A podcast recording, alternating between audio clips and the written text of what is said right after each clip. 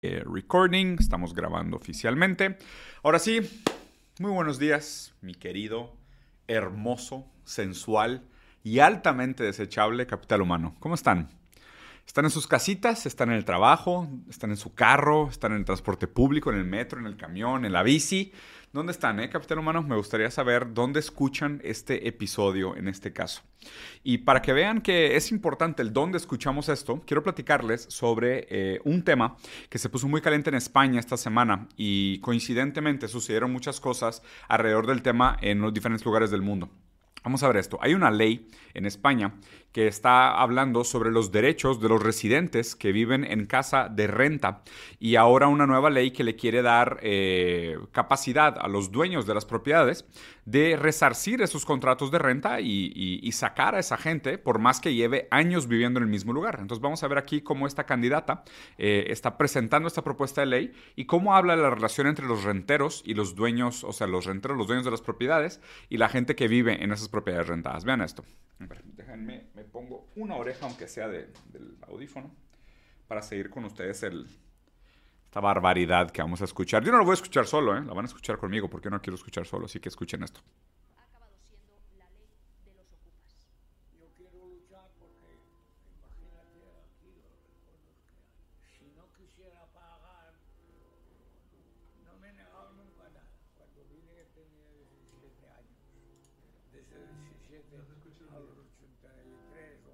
¿No se escucha el video? Hmm, denme un segundo para cambiarlo. Y ahorita lo volvemos a poner, no se preocupen. se me hace que se va a escuchar mejor aquí. A ver si lo escucho. Ya lo escuché yo acá. A ver, déjalo, voy a tratar de poner y ustedes me dicen si se escucha. La ley ha acabado siendo la ley de los ocupas. ¿Ya escucha? Yo quiero luchar porque... A ver, vamos a poner desde el principio otra vez. Vean esto porque la verdad es que sí está terrible. La ley ha acabado siendo la ley de los ocupas. Yo quiero luchar porque, imagínate aquí los recuerdos que hay. Si no quisiera pagar, pero yo no, no me he negado nunca nada. Cuando vine tenía 17 años. Desde 17 a los 83 o 4 que tengo, pues son años. Si ejecutan el desahucio, se queda ahora mismo en la calle. Le darán unos días de pensión pero no es un señor mayor y no puede andar en una pensión, luego en otra pensión, etcétera, etcétera, a la espera de un recurso que todavía no existe. Y con la edad que tengo ya no estoy para luchar tanto.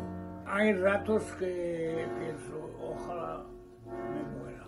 Los ocupas acaban teniendo más derechos que los propietarios de las viviendas ocupadas. La ley los ocupas acaban teniendo más derechos que los propietarios. Digo, para que quede claro, ¿no? O sea, aquí creo que es evidente, es algo que, que todo el mundo sabía, pero es bueno recordarlo de vez en cuando.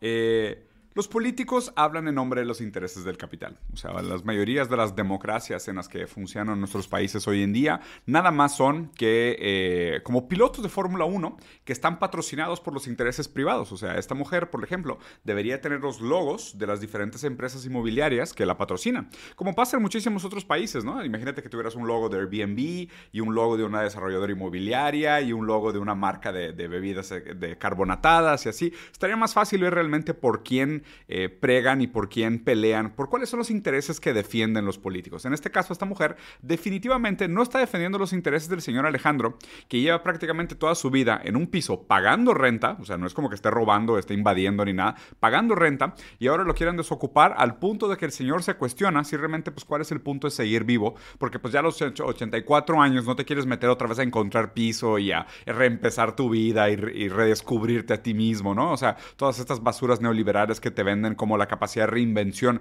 que se da en la miseria. Para que vean cómo esto se conecta, digo, no por nada, sale la noticia también al mismo tiempo que dice, los americanos tal vez tengan que empezar a trabajar más temprano y se retiren más tarde. Y esto es algo bueno. Digo, no sé para quién, ¿verdad? Definitivamente para las empresas esto va a ser algo bueno, porque para la gente definitivamente no es algo bueno. En las condiciones miserables en las que están, ya habíamos hablado la semana pasada, después de las crónicas caídas de Biden en diferentes superficies planas y que no presentarían un reto normal para nadie, pero por estar en la tercera edad y ser una persona bastante demacrada, eh, tiene que sobrevivir la, la caminada que le puede significar la muerte todos los días. Entonces, este tema de trabajar desde más temprano y retirarte más tarde realmente no es bueno para nadie. O sea, estamos creando situaciones precarias eh, con modelos de trabajo que cada vez dan menos piso, menos colchón y menos garantías para los trabajadores. O sea, cada vez trabajamos con más riesgo y con más que perder, donde cualquier accidente, cualquier cambio, cualquier modificación te pudiera literalmente costar la vida. Y aparte dicen que lo vamos a tener que hacer más tiempo. Aunado a, vean este hermoso video que complementa muy bien ¿Qué harías si no tuvieras casa? Y aquí te están presentando, bajo el modelo capitalista consumista, cuál es tu alternativa en el caso de que te quedes sin, casa, para que veas que no todo está perdido, ¿eh? tienes esperanzas. Vean, vean esta vida de un desabrigado en Estados Unidos para ver alternativas. Walk past this dude and he's got the whole PS4 set up. Outside. With Wi-Fi? Nah, unfortunately. Wi-Fi coming soon though. Wi-Fi coming soon. I've been playing Warzone right now. yes, sir. Okay, Aquí tenemos a este tipo eh, desabrigado en Estados Unidos con una silla gamer bastante buena. Es más, les podría decir que su silla gamer está mejor que la mía. Y el tipo tiene un pequeño escritorio, un PlayStation 4 conectado con una pantalla plana jugando Call of Duty. Y le pregunté que, oye, ¿estás conectado a internet? O sea, ¿estás owneando noobs aparte? Y el no, no, no, todavía no tengo internet, pero la siguiente semana vamos a tener internet. Viviendo el sueño, viviendo el sueño. El único problema sería si lloviera, ¿no? Porque si llueve, este, como no tiene techo, pues todo se mojaría. Y también debe haber un problema en si le dan ganas de ir al baño, porque pues digo, no tiene un lugar donde defecar o hacer sus necesidades básicas, así que tendría que hacerlo en un callejón o, también está el problema de dónde dejar todo eso en el momento que se tenga que mover, ¿no? Entonces, ahí hay unos problemitas, pero bastante resolvibles. Lo que me parece raro de esto es que invariablemente te ponen que el, de alguna manera el ser humano ya está completamente adicto al modelo consumista donde se concibe como imposible una vida fuera o desconectada del consumo. Incluso para los desabrigados. O sea, incluso para la gente que vive en la calle en Estados Unidos existe la fantasía de que deberías o podrías eh, eh, continuar consumiendo como si nada. O sea, jugando videojuegos, participando del mundo del marketing y que está de moda y de los memes y de los tweets y de los, de forums y demás. Entonces no, no estás completamente desconectado, pero estás completamente, ¿qué? Alienado. Y para esto les seleccioné un último video que habla sobre la alternativa. Y dijeras, bueno, pues entonces pues hay niveles, ¿no? Estamos hablando de un primer caso, el, el, señor este de tercera edad, Alejandro en España, que está a punto de perder su piso eh, porque los políticos españoles están todos patrocinados por, por los cárteles inmobiliarios, igual que en muchos países.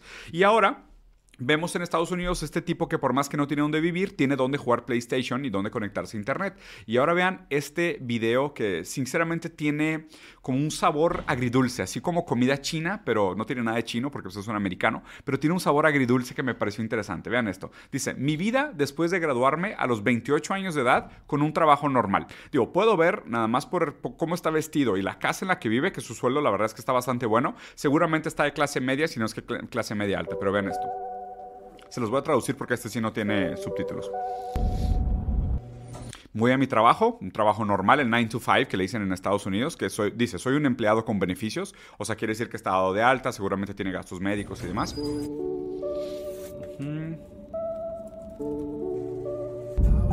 No se quita. Digo, como nada más es música, lo voy a ir, lo voy a ir traduciendo, ¿no? Entonces, trabaja de 9 a 5. Su trabajo fue resumido en el video durante un periodo de 5 segundos, donde básicamente lo que hizo fue limpiar su laptop, limpiar su pantalla y voltear a ver con los ojos completamente en blanco hacia el vacío mientras tecleaba cosas, lo cual seguramente mucha gente se puede identificar. Regresa a su casa, su vínculo amoroso es con un perrito que se ve bastante simpático y chido que se llama Benny, al cual saca a pasear y Benny como que lo aprecia y ahí tienen un vínculo padre, le da snacks a Benny. Él mismo se come leftovers, Después este, va a terminar el resto de su tarde de trabajo, después de comer. Sale como a las cuatro y media de la tarde. Eh, entiendo que va al gimnasio, si no me equivoco.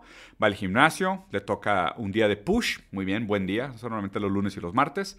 No se ha quitado los audífonos en prácticamente todo el video. Llega a la casa como a las cinco y media, de regreso con Benny su perrito. Se toma su licuado, este, entrena un poco más a Benny, le da snacks. Después se mete a bañar Bastante bonito su baño, por cierto, con algo que parece mármol blanco, lo cual se ve bastante caro, a lo mejor es porcelanato. Y después este, toma una cerveza, muy orgulloso, se come unos berries, eh, dice que se come una pizza de esas planas eh, en un vaso de cerveza bastante artesanal, prende sus luces más casuales, este, completamente solo, como lo han visto todo el video, su única compañía realmente su perrito, y se pone a ver series y se va a dormir y al siguiente día repite exactamente el mismo ciclo. A lo que voy con esto es que digo, pues obviamente en contraste de la persona que vive en la calle o el señor que está a punto de perder su piso, esta vida podría sonar como una gran vida y seguramente lo es en un sentido pragmático sus, de que sus necesidades básicas están cubiertas. Pero esta persona también está completamente desprovida de cualquier vínculo humano o cualquier cosa que pudieras decir que lo dotara o que dotara su vida de un sentido o de un propósito o de un significado real.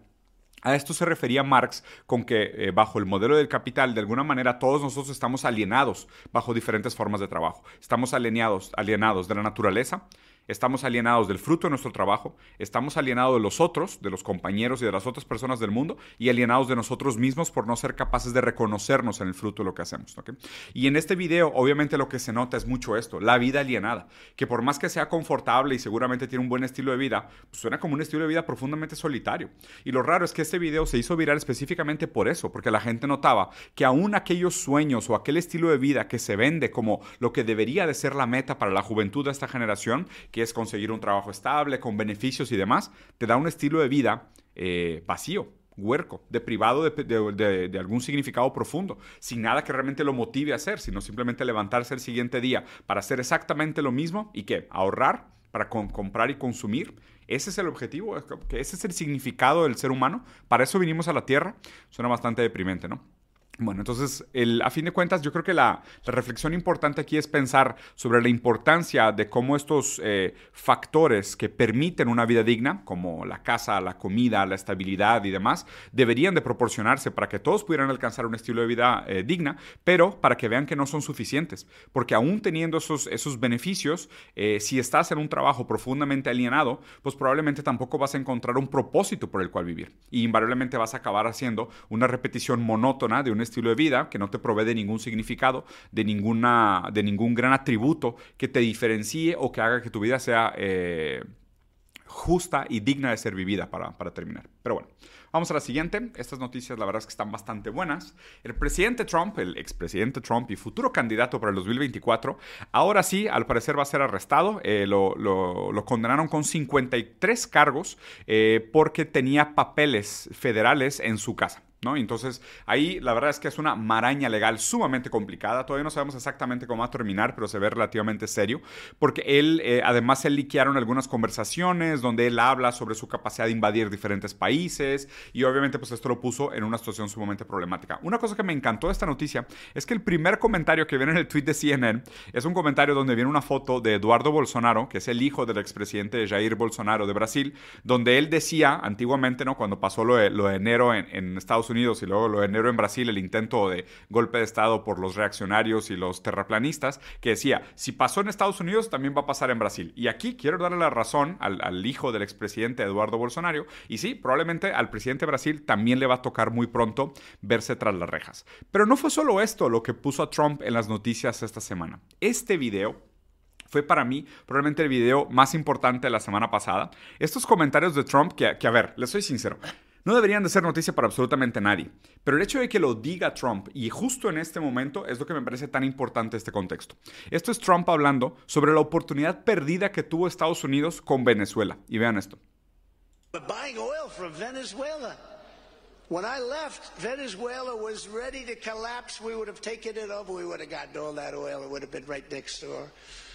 But now we're buying oil from Venezuela, so we're making a dictator very rich. Can you believe this? Nobody can believe it. You know where the oil, you know, their oil is garbage. It's horrible. The worst you can get.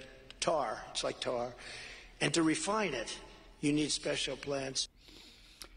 Antes de irme, Venezuela está a punto de colapsar y hubiéramos conseguido todo ese petróleo para nosotros. Pero eh, los dejamos ir y ahora le estamos comprando petróleo a Venezuela. Y es un petróleo de bastante mala calidad y luego medio que lo trata como de, maquillar y sacarle la vuelta diciendo que realmente es petróleo de mala calidad, que se requieren muchas refinerías especializadas para procesarlo para el uso y demás. ¿no?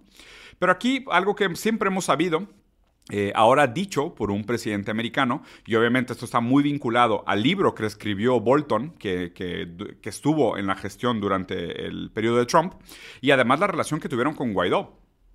Eh, que, realmente aquí es evidente que claro que Estados Unidos siempre tuvo la intención de no solo llevar a cabo un tipo de golpe en, en, Venezuela, sino que descaradamente hacerse de la materia prima venezolana, específicamente el petróleo, para su beneficio propio, a cambio y obviamente sin ningún tipo de interés ético, moral o humanitario, a cambio de la destrucción de, eh, pues del país prácticamente, ¿no? Lo que, lo que tuviera que costar. Entonces aquí cuando la gente siempre dice que no, pues tipo Venezuela está mal, realmente es por culpa del socialismo, ¿no? Pues digo, obviamente no. Obviamente Estados Unidos siempre le ha metido mano. Más bien la pregunta es, ¿qué tanto es culpa del socialismo como modelo? Que para mí Venezuela siempre se ha usado como un tipo de comercial en nombre de la maquinaria americana para crear pánico alrededor del modelo socialista en Latinoamérica. O sea, ¿qué tanto realmente es culpa del modelo socialista y qué tanto es culpa de las intervenciones y de los bloqueos que, ha ejercido ilegalmente Estados Unidos en contra de Venezuela, estos bloqueos unilaterales?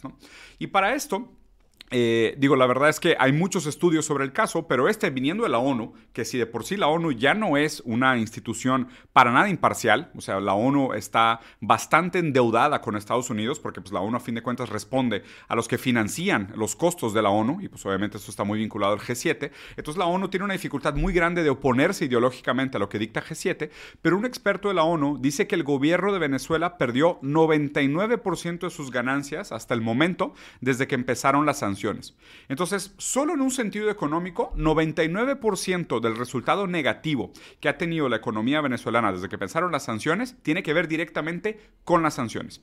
No tiene que ver con el modelo socialista, no tiene que ver ni, con ninguno de los, regidores o presidentes que estuvieron en el cargo durante los diferentes momentos.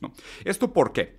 Digo, aquí la primera que pregunta que nos tendríamos que hacer es decir, oye, pues, pues si, supuestamente el modelo socialista es tan malo y siempre fracasa, o incluso la gente que, es bastante más ignorante todavía dice, es, es, imposible, ¿no? El cálculo económico es imposible, como dicen los, los, pubertarios. Eh, si es tan malo el modelo económico, ¿cuál es la necesidad de ponerle sanciones?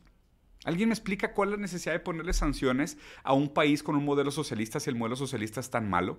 O sea, ¿no, no quebraría solo? O sea, ¿no, no, ¿no suena redundante? Porque digo, a fin de cuentas, aquí los que pagan la cuenta, los que, los que sufren, no son los políticos socialistas, es el pueblo venezolano directamente, ¿no?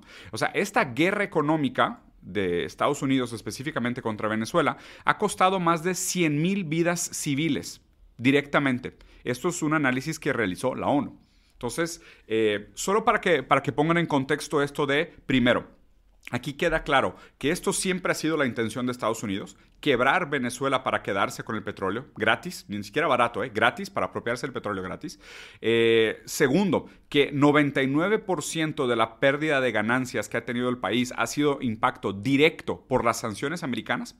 Y tercero, que realmente lo que reconocen aquí es que el modelo socialista sí tiene potencial y por lo tanto necesita ser sancionado para que, para que fracase. Aquí lo que me preocupa de todo esto y lo que me gustaría hacer como reflexión es que invariablemente al final tanto las personas, eh, los migrantes que salen de Venezuela, la gente que sale de Cuba. Creo que Corea del Norte es un caso muy especial porque ahí realmente son actores. O sea, muchos de los detractores de Corea del Norte literal se preparan en programas de comedia en, en Corea del Sur y luego se los llevan a Joe Rogan. Y esto no es broma, vayan a investigar. ¿eh? La chava esta que siempre sale hablando mal de Corea del Norte, literal salía en la tele en Corea del Sur contando historias completamente absurda sobre Corea del Norte y acabó en Joe Rogan. Pero pues digo, sabemos, ¿no? O sea, la gente normalmente tiene sus opiniones sacadas de memes. Entonces, no me sorprende para nada que la gente se haga ideas sobre Corea del Norte, Cuba y Venezuela a base de memes. Pero por otro lado, lo que, lo que sí me parece es que de alguna manera el mundo ha usado estas historias y estos detractores como un tipo de, de publicidad negativa para imposibilitar el análisis. ¿okay? Y aquí es donde estoy tratando de hacer un punto. Esto no es una apología a los, a los, a los errores políticos que se han cometido. Esto no es una apología a, las, a los fracasos y limitaciones que tiene el socialismo latinoamericano del siglo XX, que sí los hay, porque sí hay mucho que criticar. Y obviamente mientras más seamos nosotros materialistas históricos y seamos capaces de reconocer esos errores, como por ejemplo el error de apostar a una industria monoproducto, en lugar de diversificar las fuerzas productivas para ser menos susceptibles a los bloqueos, que podría ser una respuesta legítima a la a la situación eh, de Venezuela y otros, y otros países que intentaron el socialismo durante el siglo XX. Eh, invariablemente de que sí sea necesario hacer esto, el problema es que esta gente ya tiene la propaganda interiorizada y aparte se comportan muchas veces como si tuvieran algún tipo de síndrome de Estocolmo. Si no están familiarizados con el síndrome de Estocolmo, es esta idea de el torturado que se enamora de su torturador. ¿ok? Les voy a explicar rápidamente cómo funciona esto a nivel psicológico. El torturado reconoce al torturador como una figura poderosa, que tiene su vida en sus manos, ¿ok? que lo podría matar en cualquier momento. Yo estoy siendo torturado y mi torturador en cualquier momento me puede matar. ¿ok? Yo vivo en uno de estos países socialistas lleno de embargos y lleno de sanciones económicas y en cualquier momento me pueden invadir y me pueden matar. Pero no lo hacen. ¿Por qué no lo hacen? Pues seguramente si mi torturador no me mata, algo debe de sentir por mí. Algún tipo de empatía debe de tener por mí. Tal vez hasta me ame y por eso no usa todo su poder para destrozarme y destruirme. Entonces, de manera retroactiva y como formación reactiva, el torturado se enamora de su torturador. Entonces, de alguna manera, mucha de esta gente tiene un tipo de síndrome de Estocolmo, donde han creado una relación de amor y odio con su torturador que los imposibilita de hacer un análisis crítico sobre las situaciones y las condiciones materiales históricas. Lo raro de esto, y para terminar este análisis, es que la diferencia de una teoría crítica a una teoría conspiranoica es que la gente que trata el análisis de la historia como teoría crítica cambia de opinión cuando se le presentan hechos históricos.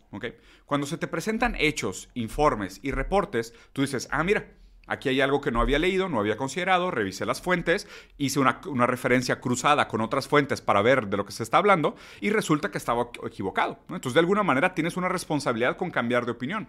Y la gente que en lugar de teoría crítica tiene una teoría conspiranoica sobre la historia, se topa con estos videos como el de Trump diciendo íbamos a hacer colapsar Venezuela para quedarnos con su petróleo y aún así dicen, no, no, no, no es eso. No, no, no, no es culpa, no es culpa de Trump, no es culpa de Estados Unidos, es culpa de, los presidentes que ha tenido Venezuela. Y luego ven que hay un reporte de la ONU que dice, oye, 99% de la pérdida de plusvalía o de la pérdida de ganancias que tuvo Venezuela tuvo que ver directamente con las sanciones. Dice, no, no, no fue eso, no son las sanciones, no son los embargos. El, problema es el socialismo, ¿no? Es, esa es la gente con la cual realmente no hay nada que razonar. Yo sinceramente hace bastante tiempo ya que llegué a la conclusión de que los debates no funcionan para nada, porque la gente en su gran mayoría, y casi lo pudieras ver como un proceso bioquímico, de que van a buscar aquellas informaciones que validen lo que ya creían. Porque cambiar de opinión cuesta mucha energía. Entonces, bioquímicamente hablando, hacer que tu cerebro cambie de opinión es muy cansado. Y la gente no lo quiere hacer. La gente solo quiere escuchar aquello que ya cree. Entonces, por eso prefiero por lo menos platicar con la gente que está más cerca de estas posturas.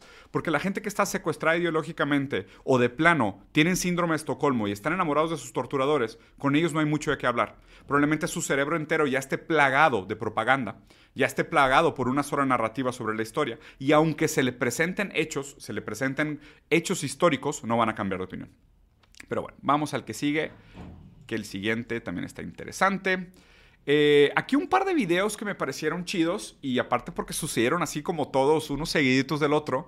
Primero vamos a ver este, donde en Inglaterra, eh, uno de estos tipos que tiene el sombrero así como muy peludo y trompetas, estaban tocando en un ensayo para, para la realeza y uno de ellos se desmayó. Digo, claro, con la compostura inglesa eh, todos siguieron tocando el, el, trambón mientras el otro se despertó y dijo, What the fuck, what year is this? Y se paró, güey, medio que agarró el trombón otra vez. Dijo, No, no, no, sí puedo, sí puedo. No puedo, no puedo decepcionar la corona inglesa y la, nuestra reina reptiliana, que digo, nuestra reina Isabel. Y llega la gente a ayudarlo y dice, güey, por favor, súbete a la camilla, ¿no? Obviamente porque hacía un calor descomunal, otro de estos veranos ardientes en Inglaterra. Y el el tipo no aguantó, obviamente, por la cantidad de ropa que traía encima. Un sombrero profundamente. Es más, les deberían de diseñar un trajecito de verano. Siento que estaría chido. Que fuera así como eh, que chorcitos, güey, en lugar de manga corta sin playera por abajo, en lugar de tener un sombrero así peludo que fuera nada más como una bandana así medio peludilla para que pudieran respirar. Siento que estaría chido un traje de, de verano de este tipo. Pero no fue solo en Inglaterra. En Francia pasó algo similar. Venía el presidente Macron, aquí, este tipo al que nadie quiere y que se autoinvitó a la junta de BRICS y que BRICS le dijo, no, gracias, tú no eres parte del BRICS. Y aquí vemos cómo el güey se toma fotos mientras arrastran a un guardia detrás del pilar muy sordiadamente porque se desmayó por el calor y llega un neoliberal cualquiera, esclavo lamebotas del sistema, a taparlo con su cuerpo y después lo sacan cargando, ¿no? También porque hacía un calor terrible, pero hay que mantener la etiqueta, digo, te puedes morir, pero no puedes hacer ver mal al presidente de Francia en una de sus ceremonias. Aunado a esto, en Nueva York, eh, que aquí trae el filtro de México. Normalmente es el filtro que se usa para describir México en las películas. Aquí con el filtro Cephia activado en el mundo real, Nueva York estuvo bajo una neblina rojiza, amarilliza, eh, durante un par de días de un gran incendio que se estaba dando en Canadá y por los cambios de aires trajo toda esta ceniza a, a Nueva York, ¿no? Aunado a esto, no sé si lo han visto, pero en México también estamos pasando por una ola de calor terrible, al punto de que han cancelado algunas clases escolares, han, han mandado avisos y han eh, hecho sugerencias sobre realizar actividades al, al aire libre, ¿no? Como que parece que el mundo se está prendiendo en llamas, ¿no? Digo, y aquí es donde la gente va a decir, ay, no mames, pero en invierno también hizo mucho frío o yo tuve frío en la mañana, ¿no? Y la gente usa estos relativismos profundamente estúpidos para desvalidar cualquier tipo de crítica al cambio climático, a la emergencia climática. Pero hay unas gráficas que deberían de ser tomadas en serio, donde se ven las desviaciones estándares contra los últimos eh, varios, varias décadas, ¿no? Eh, de cómo estamos fuera del promedio. Pero aquí también, digo, es verdad, hay que tomar a lo mejor un, un espectro más amplio y decir, bueno, estos ciclos climáticos, cuando son analizados, en siglos o en milenios se ven bastante diferentes. Y estoy de acuerdo, es verdad que la Tierra ha pasado por diferentes ciclos que han tenido estas variaciones climáticas eh, durante periodos relativamente más reducidos. Lo interesante aquí sería pensar por qué en este periodo específico de 30 o 40 años existen estas desviaciones estándares. Porque aquí sí, o sea, algo fue, ¿no? Algo está pasando. O simplemente estamos empezando a lo mejor un nuevo ciclo y ya cuando veamos esto en 40 años va a decir, no, pues es normal tener veranos de 50 grados y no deberíamos de preocuparnos, ¿no? Aunado a esto, y por coincidencia, se rompe el récord del número de vuelos simultáneos en el mundo. Y vean este mapita, todas estas manchitas amarillas que estamos viendo aquí son aviones que están volando al mismo tiempo. Y dices, ah, la madre, pues tendrá algo que ver. No creo, sinceramente no creo. A ver, ¿cuánto tardaste en bañarte hoy en la mañana? ¿Tardaste menos de tres minutos? Bien por ti. Más de tres minutos es tu culpa, ¿no? O sea, es, es tu culpa porque te bañaste en más de tres minutos. Es más, estás usando un popote no mames, vas a destruir el mundo, cabrón. O sea, es, directamente tu culpa. Es tu popote, es tu culpa directamente el popote. Pero ya dejando de ser sarcásticos, por supuesto que no. Recuerden, aquí como nos recuerda este hermoso Michi de Gatitos contra la Desigualdad, que el 10% más rico es responsable por 50% de las emisiones. Y solo el 1% más rico del mundo es responsable por 17% de las emisiones. Realmente entonces, si queremos atender la emergencia climática, tenemos que abolir el consumo irresponsable de las élites globales. Porque normalmente lo que hacen es que dicen, uy, sí, güey, estuvo bien caliente este verano. Se desmayaron los guardias de los príncipes. Ahí es cuando se dan cuenta ellos que está caliente, ¿no? Porque todo el día están en el clima y en transporte privado y demás, entonces realmente no se dan cuenta. Pero cuando se desmaya uno de lacayos, dicen, ay, güey, se vio muy feo eso en la tele. ¿Por qué se desmayó? ¿No? Se desmayó porque estaba vestido como oso polar a 40 grados de temperatura y pues obviamente se le subió la cabeza y se desmayó, ¿no? Entonces ahí dicen, ya sé, Vamos a juntarnos en Davos para hablar sobre la emergencia climática. Juanito, prepara mi jet privado. Vamos a volar a Davos para platicar sobre la emergencia climática, ¿no? Entonces sube una persona a un jet privado con seis personas de servicio y viajan durante millas eh, tomando champaña y tal vez caviar que viene exportado desde tres países y pasó por procesos de refrigeración y usan sus zapatos de algún animal, eh, del, con piel de algún animal en peligro de extinción y van pensando en el camino, joder, algo, algo está mal. Seguramente el güey que está viendo las noticias que el capital humano que ve a Diego Rosarín se tardó más de tres minutos en bañarse. Pinche gente irresponsable. ¿Qué vamos a hacer con ellos, cabrón? ¿Qué vamos a hacer con esta gente irresponsable que se tarda más de tres minutos en bañarse? Pero bueno, capital humano, recuerden esto. Conciencia climática sin conciencia de clase es jardinería.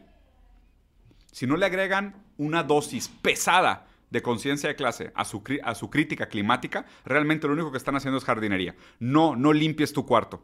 Porque tú puedes poner tu cuarto en orden, ¿ok? Y, eh, y tener tu cuarto muy bien arreglado, como lo dice el imbécil de Jordan Peterson. Pero el momento que abres la ventana y se mete un huracán de fuego a tu, a tu cuarto, créeme que importa muy poco que hayas arreglado tu cuarto. Si el mundo está en desorden, tu cuarto nunca va a estar en orden. Entonces, por favor, nada más tengan un poquito, no, mucha conciencia de clase antes de tener puramente conciencia climática. Pero bueno, vamos a la siguiente noticia que también está cool. Vean, este video me pareció una joya en un congreso eh, en África, el presidente de Kenia hizo una hermosa, hermosa declaración y fue recibido con una estrondosa ola de aplausos. Les confieso, ¿eh? la manera como aplauden los africanos en este congreso me pareció rara, porque aplauden, aplauden como que lento. No es lo principal del video para nada, pero su manera de aplaudir me pareció bastante extraña. Vean esto.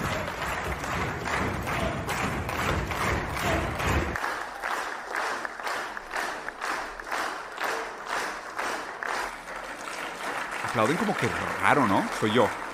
Aplauden como... A ver. from Djibouti selling to Kenya or traders from Kenya selling to Djibouti have to look for US dollars.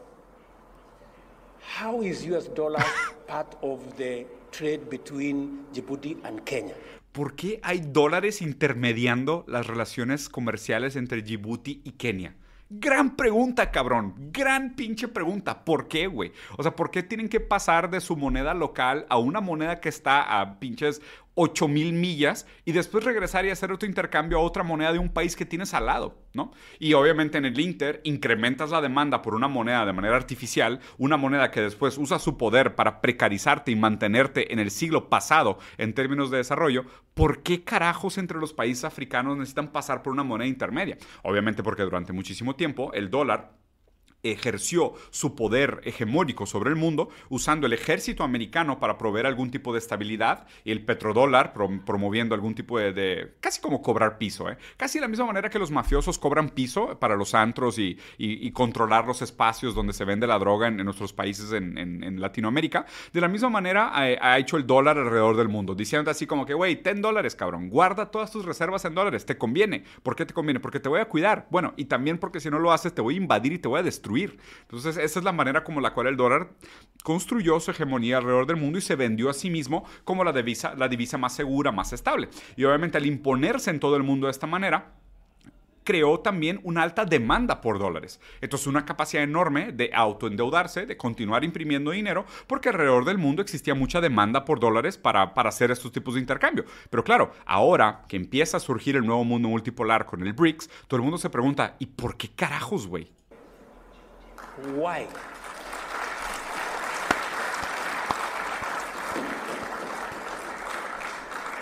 And we are saying that today, Afri Exim Bank Afri Exim Bank me parece un pésimo nombre. O sea, supongo que tiene que ver con Exim por Mozambique o no sé qué otras áreas estén agregando, pero AfriBank se me hace que quedaría mejor. Digo, yo no trabajo con marketing, pero no me encanta el nombre que le pusieron al banco africano, pero bueno, está bien. have given us a mechanism where traders in our continent can trade in their goods and services and the Africa Exim Bank will settle payments in local currency. Excelente, excelente. Que puedan usar el Banco de África para hacer sus intercambios en moneda local usando assets locales. Obviamente también históricamente Estados Unidos ha usado el SWIFT, que es este mecanismo para hacer eh, comercio y transacciones internacionales, como una herramienta bélica, ¿no? Como una herramienta literal de poder, ¿no? Porque ha- hacían el uso del SWIFT y te hacían tus transacciones más rápidas o más lentas, dependiendo de lo que le convenía a Estados Unidos. Y esto se ha instrumentalizado de manera nefasta durante toda la historia desde que, desde que existe el SWIFT básicamente. Entonces el hecho de que ahora más países estén sacándole la vuelta, Obviamente acelera el proceso de desdolarización, pero también le da más lugar a más países que tengan un poco más de autonomía sobre la manera en cómo hacen sus relaciones comerciales.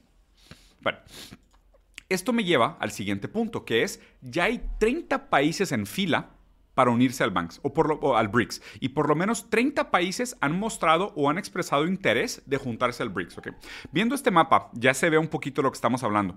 BRICS ya es el eh, 41% de la población internacional, a como está hoy, ¿ok? Y además de esos 30 países que ya estaban, o sea, que están como hablando de, de- entrar a BRICS, 19 oficialmente ya presentaron su propuesta de ingreso para, para participar de BRICS, ¿ok? Y esto no es todo. BRICS anunció que en agosto de este año, en el Summit de BRICS que se va a realizar en Sudáfrica, van a presentar la moneda oficial del BRICS. Y esto sí, ahora sí, eh, hay que tomarlo muy en serio. Tanto Estados Unidos, o sea, diferentes agencias ya manifestaron y ya dijeron que Estados Unidos de alguna manera perdió la hegemonía que tenía considerada eh, antes de la guerra de Ucrania, por decirlo así, o durante la pandemia, que creo que todavía se entendía como el punto de quiebre para la hegemonía anglo y del G7 contra BRICS, que ahora ya no la tienen. Y en agosto, algo que sí, te lo soy sincero, eh, yo pensé que iba a tomar más tiempo. Yo pensé que la moneda del BRICS probablemente iba a tomar un par de años más pero por lo visto no. Al parecer, en agosto, durante el summit en Sudáfrica, van a presentar esta nueva moneda y con estos 19 países nuevos que entraron, y seguramente después de, presentar la moneda, estos 30 que quieren ingresar se van a volver muchísimos más, seguramente este proceso de cambio, de hegemonía, lo vamos a ver muy pronto. ¿No? O sea, siempre me encanta recordar esta frase de Lenin y creo que le he usado mucho los, últimos meses, bueno, un par de veces, mucho, pero un par de veces. Para Internet es mucho. Le he usado mucho los últimos, las últimas semanas que es... Eh, que hay siglos que parece que no pasa nada y después hay semanas en donde parece que pasan décadas. ¿okay? Esa, frase me gusta mucho porque describe muy bien el momento en el que estamos viviendo.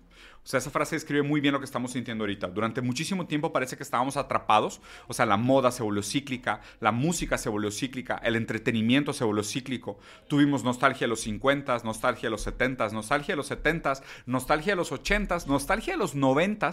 O sea, y la nostalgia entiéndese como ciclos de consumo y comercio que se reciclan a sí mismos porque son incapaces de producir un deseo nuevo. ¿Por qué? Porque no tienen una visión potencial a futuro. Entonces son obligados a venderte el pasado porque no tienen nada que proponerte hacia adelante. Y ahora finalmente rompimos este ciclo de nostalgia y parece ser que hay luz al final del túnel. Y esta vez creo que la luz al final del túnel no es, no es un tren, sino que realmente es la ruptura de la hegemonía que nos va a abrir un espacio para repensarnos como sociedad. Pero bueno. Vamos a la siguiente noticia. Y aquí en esta eh, hay, una, hay, un, hay un video muy chido sobre cómo eh, supuestamente empezó la contraofensiva de Ucrania para recuperar el territorio perdido en la frontera con Rusia, ¿no? Porque Rusia poco a poco ha ido avanzando, les está rompiendo la madre en esta guerra. Y, ahora supuestamente Ucrania, ahora que recibió billones de dólares de países que definitivamente lo necesitan para sacar a la gente a la calle, resolver problemas de salud o pandemias de, de adicción a los opioides o problemas de gastos médicos o resolver sus propios problemas inmobiliarios o de energía, pero no, decidieron que Estados Unidos, decidieron no, Estados Unidos lo los obligó a mandar billones de dólares a continuar esta pelea absurda contra Ucrania, eh, eh, de Rusia contra Ucrania. Y, y, aquí vemos cómo estos tanques y artillería pesada y sistemas antiaéreos son destruidos por drones rusos. Entonces estos drones, que son infinitamente más baratos que los tanques que están destruyendo, están recopilados en un video larguísimo de varios ataques muy asertivos, muy precisos y muy eficientes, donde un pequeño avioncito volado desde lejos llega y destruye estos tanques. Increíble, ¿no? Y aquí dirías de que, oye, pues esto es una gran derrota para Estados Unidos. Y sí lo es. ¿no? Esto es una gran derrota para Ucrania y definitivamente para los civiles sí lo es. Y esto es una gran derrota para toda la gente que está involucrada de este lado. Y te diría, sí, pero no para todos. ¿Sabes quién sí se beneficia de que esto esté pasando? Empresas como Lockheed Martin Corporation, que es una empresa que fabrica armamento. Para ellos esto es increíble, porque Estados Unidos les dio billones de dólares, ellos producieron tanques y ahora están así tirando billetes, güey, a seguramente eh, altamar a una serie de bailarinas exóticas que trajeron de diferentes países, aunque realmente no va a pasar absolutamente nada entre ellos, porque muchos de esos altos ejecutivos probablemente aparte son impotentes, pero ahí están tirando billetes y tronando champañas en altamar, en, en yates, escapando de orcas como Gladys y el movimiento proletario cetáceo de, de, Gibraltar, pero están tirando este dinero al aire muy contentos, porque este dinero literalmente se está quemando y ya están pensando que, oye, güey, pues es hora de mandar pedir, pedir armas otra vez. Mientras tanto, en territorio americano, en el mes de julio, la empresa Lockheed Martin hace este hermoso desfile sobre el orgullo LGBT patrocinado por Lockheed Martin. y Bien. Bien. La comunidad LGBT a favor de Lockheed Martin. ¿Qué significa esto? Bueno, primero que nada, esto significa que no existe absolutamente ninguna contradicción directa entre el movimiento woke LGBT y la industria bélica. Ninguna contradicción. De hecho, aquí se entiende que son perfectamente compatibles. perfectamente compatibles. No tienen nada de directamente revolucionario el, el, movimiento y el colectivo LGBT si se entiende como algo que puede ser apropiado incluso por una empresa como Lockheed Martin. Esto es lo más importante de este pensamiento. Esto para nada es una crítica al movimiento LGBT de manera directa. Yo estoy de acuerdo que las personas tengan libertad de amar mientras sean mayores de edad en consentimiento. Eh, pero por otro lado, eh, no tiene nada de intrínsecamente revolucionario contra el hegemón político militar americano, sino al contrario, fácilmente una, una pistola podría tener colores de arco iris, y de hecho esto está pasando sistemáticamente. ¿Qué tanto está pasando? Pues véanlo aquí. Eh, una mujer que maneja drones y, mata civiles a 700, ah no, a 7850 millas de distancia. Y aquí el meme se hace realidad. Aquí tenemos una señora afgana diciendo de que, oye, pues al parecer el siguiente ataque de drones que vamos a recibir va a ser hecho por una mujer. Ah, esto realmente me hace sentir como parte de la historia. Qué innovador, ¿no? Que el colectivo LGBT ahora pueda manejar drones y dejar niños cuadraplégicos del otro lado del mundo sin salir de la comunidad de su casa. Y ustedes se preguntarán, pues esto, pues a lo mejor nada más es un meme, ¿no? está demasiado exagerado para, para ser realidad. Pues no, me metí a investigar y la noticia es real. Aquí te cuentan la historia de Anne, que sale de su cama en el norte de Las Vegas a las 10 de la noche y se empieza a preparar para su turno, ¿no? Mientras se prepara un café y unas, unas botanas con aceitunas relativamente ligeras y empaca un poquito de fruta para aguantar su noche, eh, acaricia a su pequeño perrito, que es una mezcla entre un Sharpei y un Pitbull, y se va de su casa muy tranquila a la base militar de Creek, donde maneja de manera remota eh, diferentes drones para atacar Irak y Afganistán. Qué hermosa historia. Qué hermosa historia, ¿no? Y, todavía alguien en su, en su sano juicio podría decir, pero oye, está bien, están combatiendo el grupo terrorista ISIS y la intervención que hizo Estados Unidos en, esa región fue después del 9 de septiembre. Eh, bullshit, después del 9 de septiembre para encontrar armas de destrucción masiva, ¿no? Y, te preguntarás, después de casi más de 10 años, eh, seguramente encontraron esas armas de destrucción masiva, ¿no? Y me metí a investigar y sí, encontraron un chingo de oro, pero, pero muchísimo oro, ¿eh? Encontraron camiones y camiones y camiones de oro y muchísimas otras riquezas. Entonces, digo, Haciendo un círculo completo con esta hermosa noticia, vemos como la industria bélica, eh, que ahora también patrocina desfiles de la comunidad LGBT en julio, en nombre del orgullo, eh, puede darle el confort de que una mujer pueda tener un estilo de vida activo y participar de la economía y manejar drones a 8000 millas de distancia y dejar niños eh, amputados y cuadraplégicos en Afganistán en nombre de encontrar oro, que diga, encontrar armas de destrucción masiva. Entonces, pues nada, eh, me parece muy bonito. Si me preguntan cuál es mi postura sobre el tema, la verdad es que preferiría no hacerlo. Solo estoy aquí yo para comunicarles lo que vi. Y nada, capitán humano, creo que con esto es suficiente para los noticias de hoy. Espero les haya gustado. Déjenme aquí abajo, como siempre, sus comentarios. Siempre es un placer ignorarlos por completo y no leerlos, porque me parece una pérdida de tiempo. Pero ustedes háganlo, ¿eh? La verdad es que ayuda mucho el algoritmo. Les agradezco profundamente que dejen sus comentarios y prometo jamás leerlos. Si tienes algo en contra de mí o no te gusta mi opinión, escríbeme por WhatsApp. Y si no tienes mi WhatsApp, realmente pues no me conoce lo suficiente o no, no me importa tu opinión. Entonces, pues nada, deja tus comentarios aquí abajo y que te escuche el algoritmo. Los quiero mucho, camaradas. Adiós, Capitán Humano. Buen día.